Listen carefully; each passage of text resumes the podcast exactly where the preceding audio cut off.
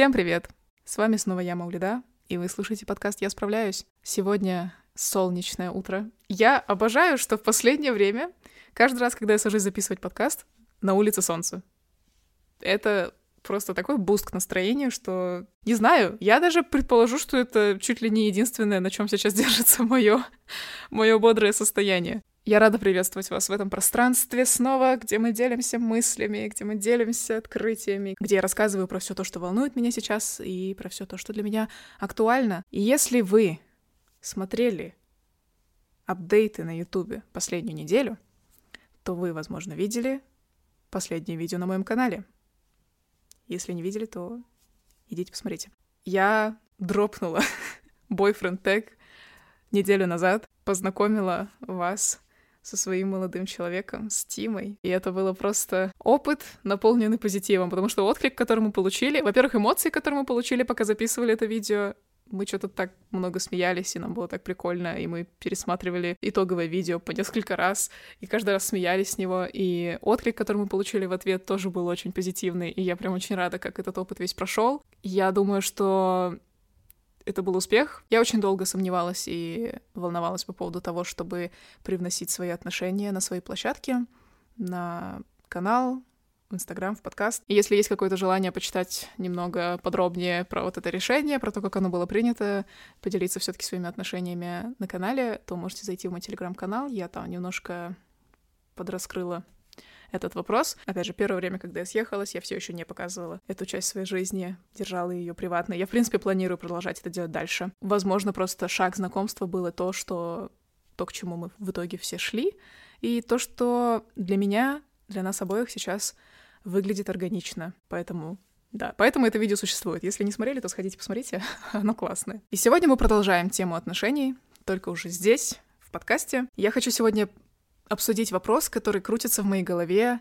В принципе, мне кажется, все время, как я нахожусь в отношениях. Вопрос, который, мне кажется, также широко обсуждается в социальных сетях очень сильно. Это вопрос, как оставаться собой в отношениях. Потому что если мы будем искать какой-то конструктив, что-то ценное в том, что люди делятся своими отношениями в социальных сетях и что-то про них рассказывают, это то, что мы можем узнавать про переживания, через которые люди проходят, находясь в отношениях, и услышать себя в этом, возможно, получить какую-то поддержку, услышав, что мы не одиноки в своих переживаниях и мыслях. И поэтому я решила поднять сегодня эту тему, потому что она в основном про меня, в основном про то, какие выводы я сделала, находясь в отношениях все это время. Нет у меня цели здесь делиться какими-то интимными подробностями. Поэтому да, сегодня это то, что мы обсуждаем. С тех пор, как я стала регулярно вести подкаст, я стала получать много вопросов о том, какие подкасты слушаю я сама. И сегодня как раз расскажу вам про подкаст, который я активно слушаю в последнее время. Это бережный подкаст о теле и душе «С тобой все ок», который ведут психолог Лена Соколова и преподаватель по дыхательной йоге Катя Тюпова. Поскольку я чаще всего слушаю подкасты во время прогулок, поездок или пока собираюсь куда-то выйти, мне особенно нравятся такие спокойные и комфортные подкасты, которые не вызывают у меня чувства тревоги. И если я как бонус узнаю что-то новое или получаю напоминание о чем-то важном, то вообще супер. И вот подкаст «С тобой все ок» — это как раз такое безопасное пространство, где тебя не учат как надо, а принимают и рассказывают, что все твои чувства нормальны. При этом у ведущих есть полезные знания благодаря их профессиям, чем они и делятся в выпусках. Девочки дают полезные знания из доказательной психологии как простые упражнения, медитации и психологические практики могут помочь чувствовать себя лучше. Я прослушала выпуски про трудоголизм и выгорание, выпуск про манипулирование, но выпуск, который запомнился мне особенно, это выпуск про прокрастинацию. Для меня это сейчас очень актуальная тема, пока у меня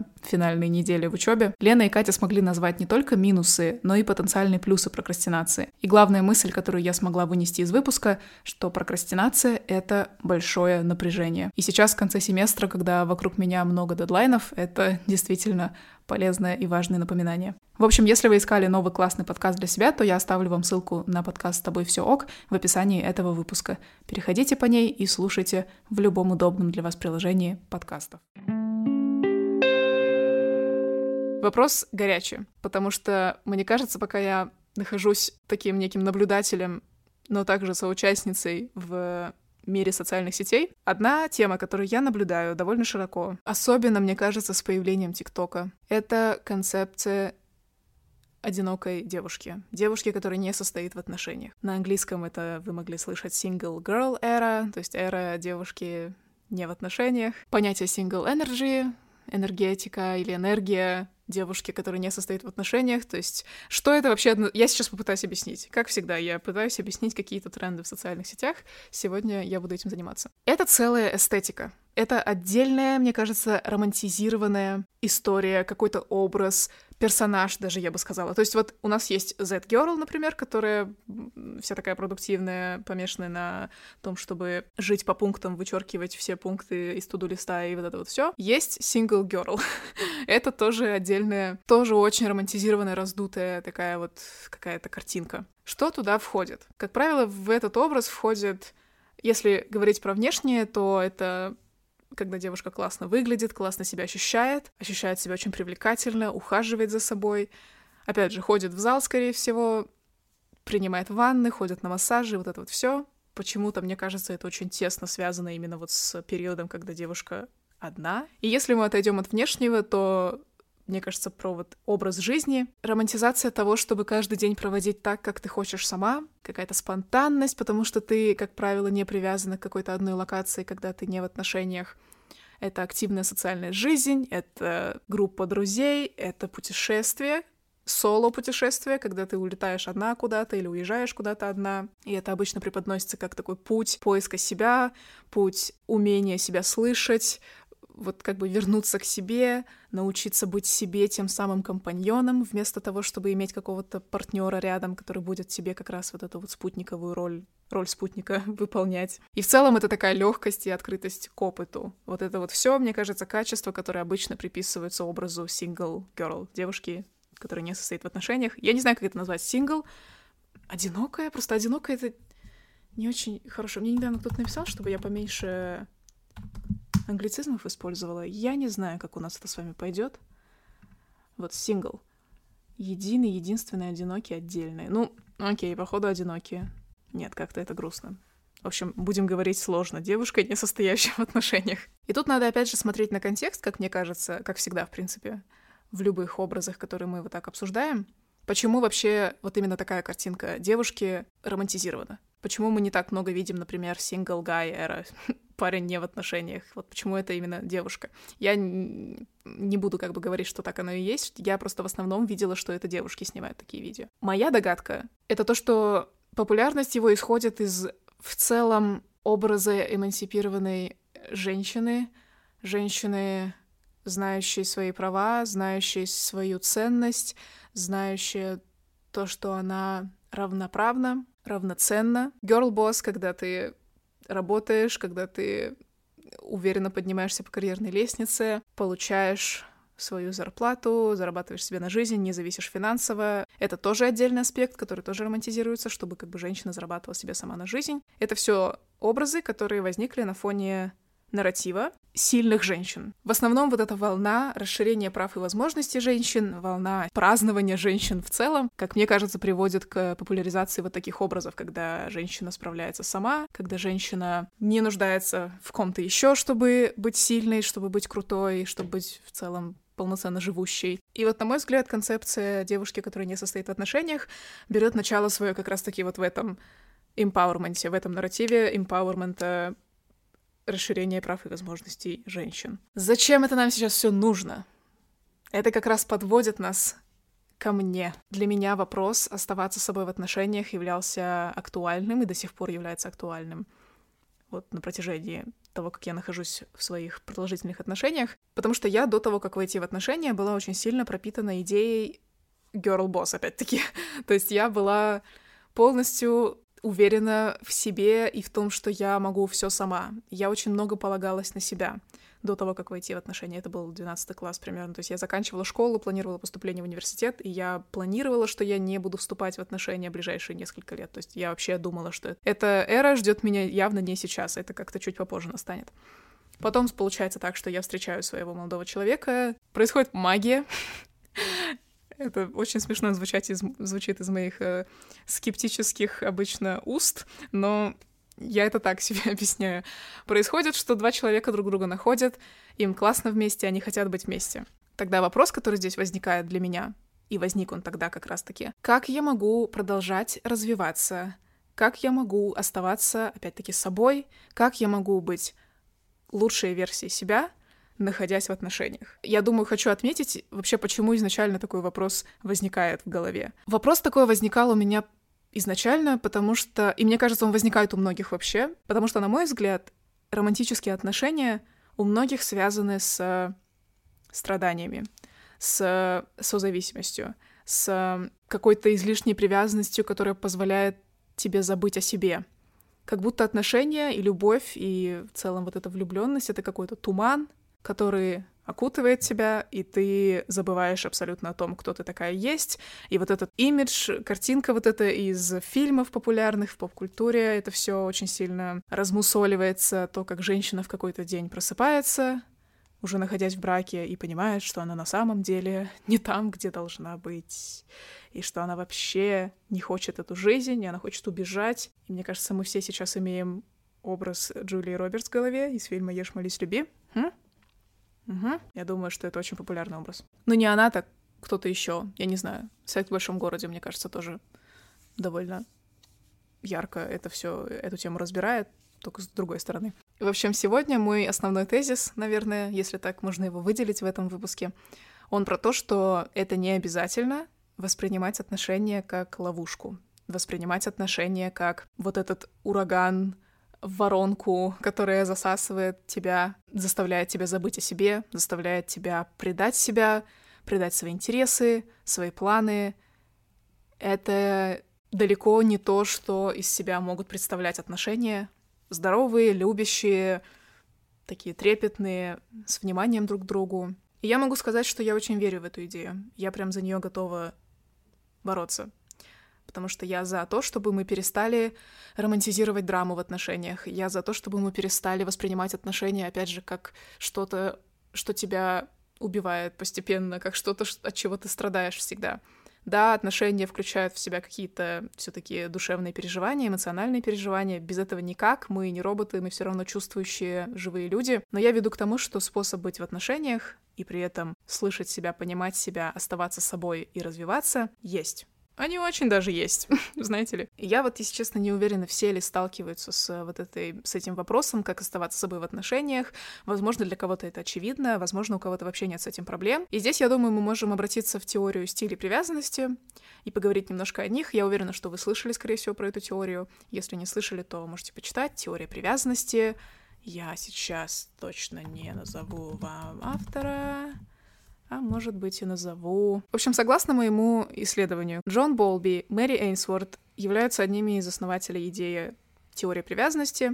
Насколько я знаю, насколько я поняла, были основателями вот этой идеи, что есть разные виды привязанности у детей, и после этого были выявлены такие же стили привязанности, только у взрослых. У меня нет сейчас, к сожалению, источника конкретного, который я могу перефразировать, поэтому вы можете почитать подробнее про теорию привязанности, стили привязанностей, Theory of Attachment, если на английском. У меня есть только знания из э, моего процесса психотерапии, потому что мы эту тему с моим психологом обсуждали довольно обширно. В общем, стили привязанностей подразумевают под собой то, как мы ведем себя в отношениях с другим человеком. И эта теория обычно рассматривается в отношениях родителей с детьми, то есть детско-родительские отношения. И считается, что отношения с родителями, то, как к нам относились родители, то, как родители с нами обращались в детстве, формируют и закладывают фундамент того, как мы потом ведем себя в романтических отношениях, в близких отношениях с партнером. Есть всего четыре вида. Это, насколько я знаю, надежные, то есть такой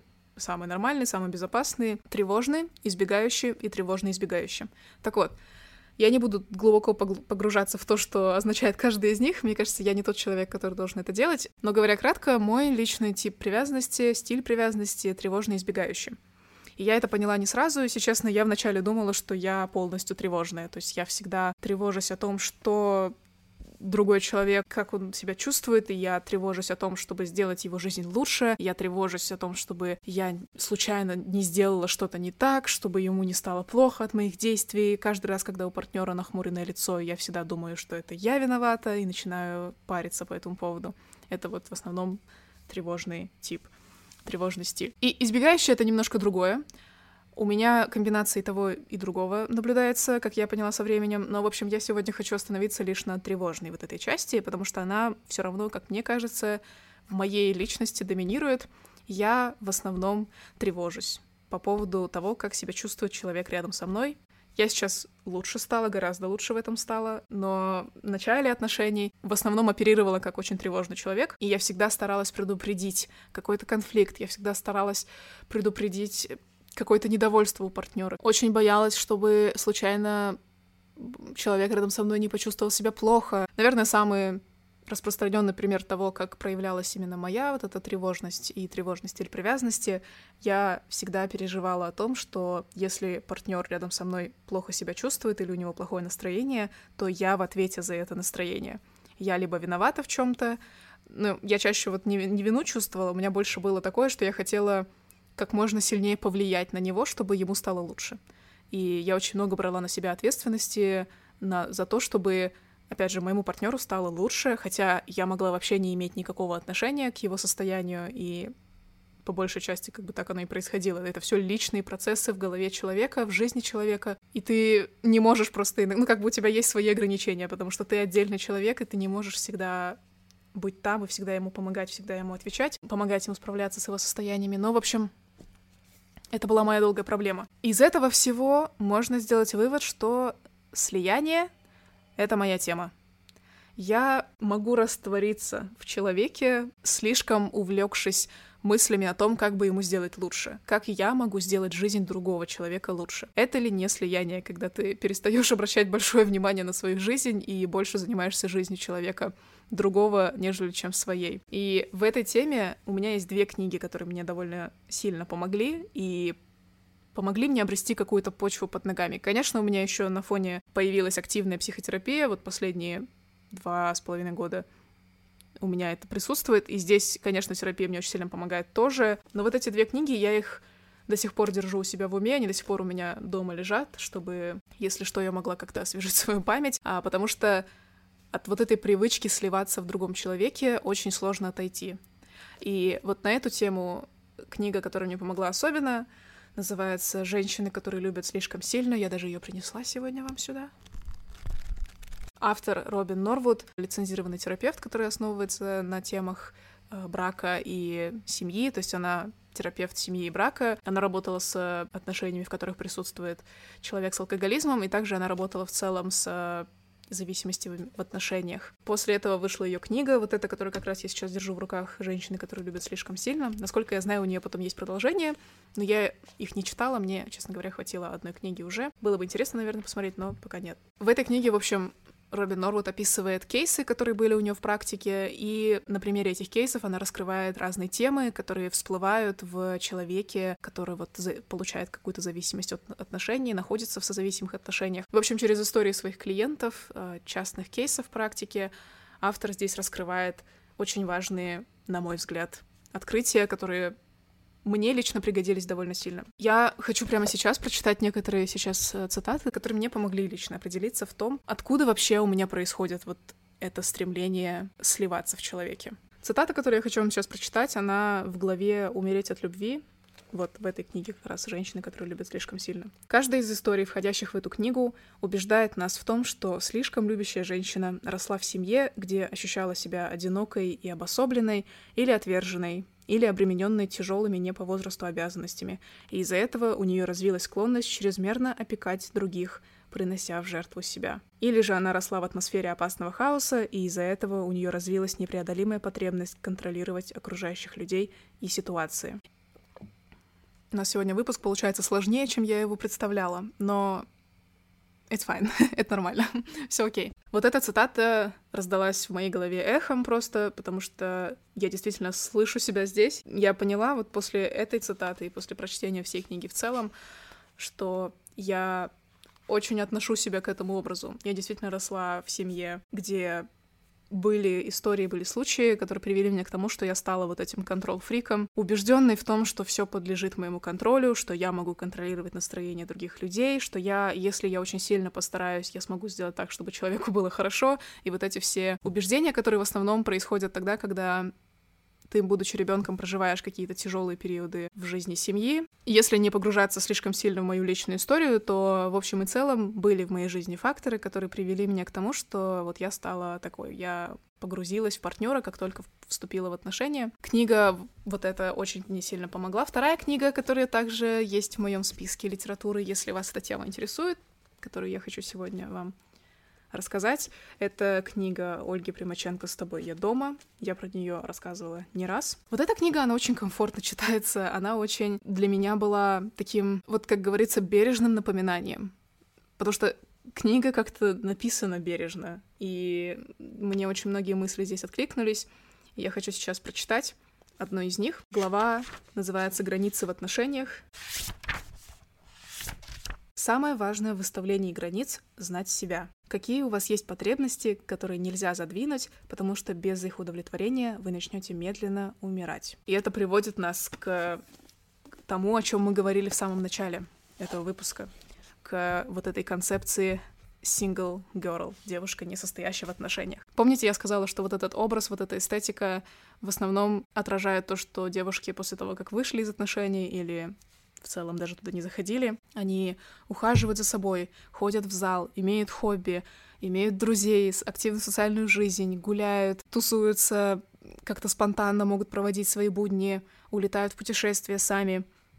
Это ведь все то, что мы можем делать, находясь в отношениях тоже. Это не обязательно только то, что доступно и открыто тем, кто ну, как бы сингл, да, кто не состоит в отношениях. Идея того, что нужно знать себя, она очень релевантна. Если вы находите себя в точке, где вы понимаете, что вы очень сильно привязаны к своему партнеру, что вы не представляете своей жизни без него. И у вас внутри есть тревога, что вы не можете слишком сильно заниматься своей жизнью, иметь хобби, иметь друзей, иметь досуг, проводить время сами с собой. Потому что если вы будете так делать, то что-то пойдет не так, то я здесь для того, чтобы напомнить вам и сказать вам, исходя из своего опыта, что это возможно. Возможно саморазвиваться, быть лучшей версией себя, проводить время с собой, улетать в соло-путешествие, даже проводить свидания с самой собой, находясь в отношениях. Как это делать? Помнить, что отношения — это всего лишь часть жизни.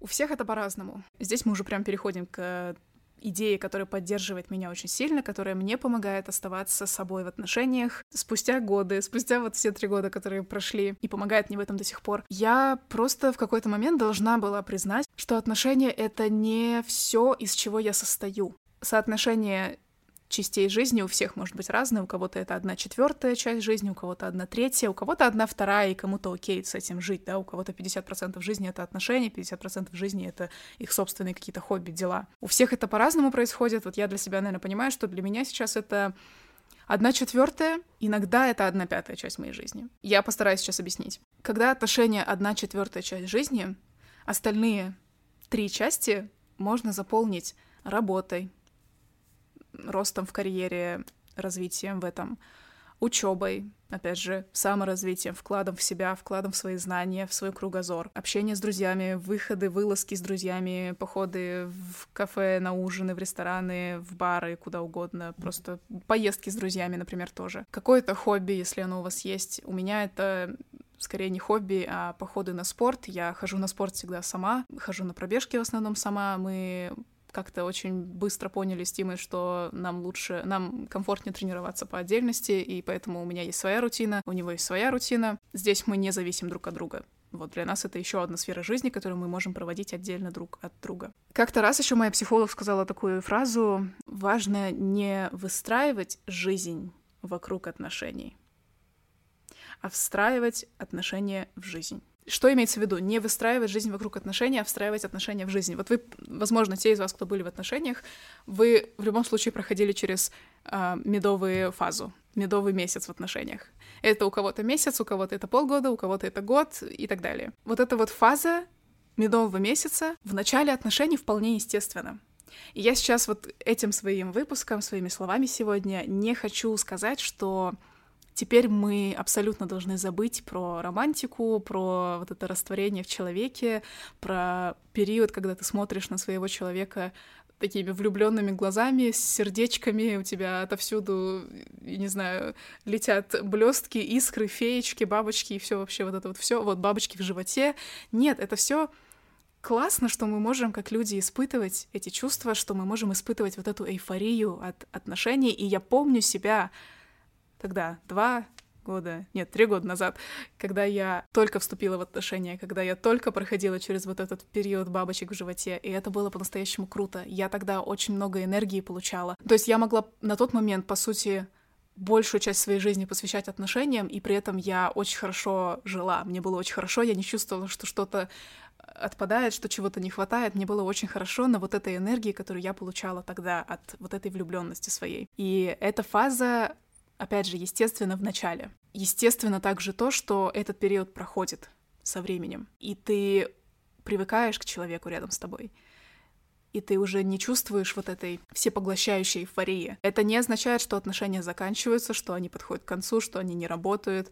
Для меня просто это означает, что подошел к концу вот этот период какой-то розовой влюбленности, и начался более зрелый период, когда вы с трезвой головой, с вот этой эмоциональной стабильностью можете строить жизнь вместе. Именно строить жизнь. То есть выстраивать быт, выстраивать коммуникацию, общаться с семьями, встраиваться в социальную жизнь, развиваться вместе, находясь при этом вместе в отношениях. Вот это вот все. И вот именно когда мы вышли из вот этой фазы медового месяца, спустя какое-то время я поняла, что как раньше, когда все мои мысли были заняты только отношениями, что я надену сегодня на свидание, куда мы сегодня пойдем, что мы будем есть, что мы будем сегодня обсуждать, все вот эти мысли, которые тебя поглощают в начале отношений, и ты строишь свою жизнь вокруг отношений. Эта система перестает работать как раз тогда, когда вот эта фаза медового месяца заканчивается. Здесь уже для того, чтобы выстраивать совместную жизнь, вот в нашем случае мы съехались почти год назад, и с тех пор прям началась такая интенсивная фаза построения совместного быта. Гораздо лучше здесь работает, когда ты понимаешь, какая у тебя есть жизнь. К парням это тоже относится. Какую жизнь ты хочешь вести сама или сам? Вопрос, который важно здесь себе задать. Что у тебя в жизни есть еще, кроме отношений. Какие у тебя цели? Какие у тебя мечты? Какая у тебя идея того, как ты хочешь свою жизнь проживать? Тебе не обязательно иметь все ответы уже сейчас и понимать, что вот через 5 лет я буду вот здесь, через 10 лет я хочу быть вот здесь, через 15 лет. И круто, если такой план есть, но я просто очень мало людей знаю, которые такой долгосрочный план имеют. У меня лично планы дальше двух лет пока что не заходят. Я не говорю про такие долгосрочные планы, я скорее говорю про вот картинку, которая сейчас у тебя уже есть в голове. То, как ты свою жизнь уже сейчас представляешь. Какая она? Что туда входит? Может быть, ты хочешь ходить на спорт по утрам? Может быть, ты хочешь просыпаться в 7 утра, а не в 10 утра, как ты это делаешь сейчас. Может быть, ты хочешь попробовать себя в какой-то творческой сфере. Может быть, ты хочешь попутешествовать по миру. Может быть, ты хочешь поступить на магистратуру. Может быть, ты не хочешь поступать на магистратуру. И вот эти все вопросы важно задавать себе вот где бы ты ни была, в отношениях, не в отношениях, потому что в конечном счете, как бы это ни звучало, только ты у себя и есть. Никто вместо тебя не построит тебе планы на будущее. Никто вместо тебя не придумает твой следующий шаг, не придумает, чего ты хочешь для себя. Потому что понимание себя, понимание своих предпочтений, оно есть у тебя, и у тебя есть эта возможность исследовать себя. Вот эта картинка жизни, которая у нас есть и которую мы для себя определяем, она нужна нам, потому что это очень такой хороший якорь по жизни. Вообще, как бы все сферы моей жизни мне нравится воспринимать как якоря. У меня, например, есть работа, я подкастерка, я блогер, у меня есть учеба сейчас, я студентка на третьем курсе, у меня есть крошек, домашний питомец, за которым тоже нужен уход. У меня есть моя родная семья, у меня есть мои друзья и есть отношения. И вот это вот все является маленькими якорями моей жизни, которые держат меня на плаву. В случае чего я могу зацепиться за вот эти якоря в сложные времена. Например, если у меня сложности в работе, я могу пойти в отношения и обсудить это там. Я могу пойти встретиться с друзьями и обсудить это там, встретиться с семьей и обсудить там. Если проблемы с семьей, я могу обсудить это в отношениях и с друзьями. Если проблемы с э, крошиком, то мы обычно решаем это вместе с Тимой, потому что мы вместе являемся как бы ко-хозяевами его. То есть, понимаете, как это работает? Это полезно иметь несколько сфер сразу в своей жизни, которые ты активно развиваешь, ну или просто развиваешь как можешь, потому что это дает тебе безопасную почву под ногами на случай чего.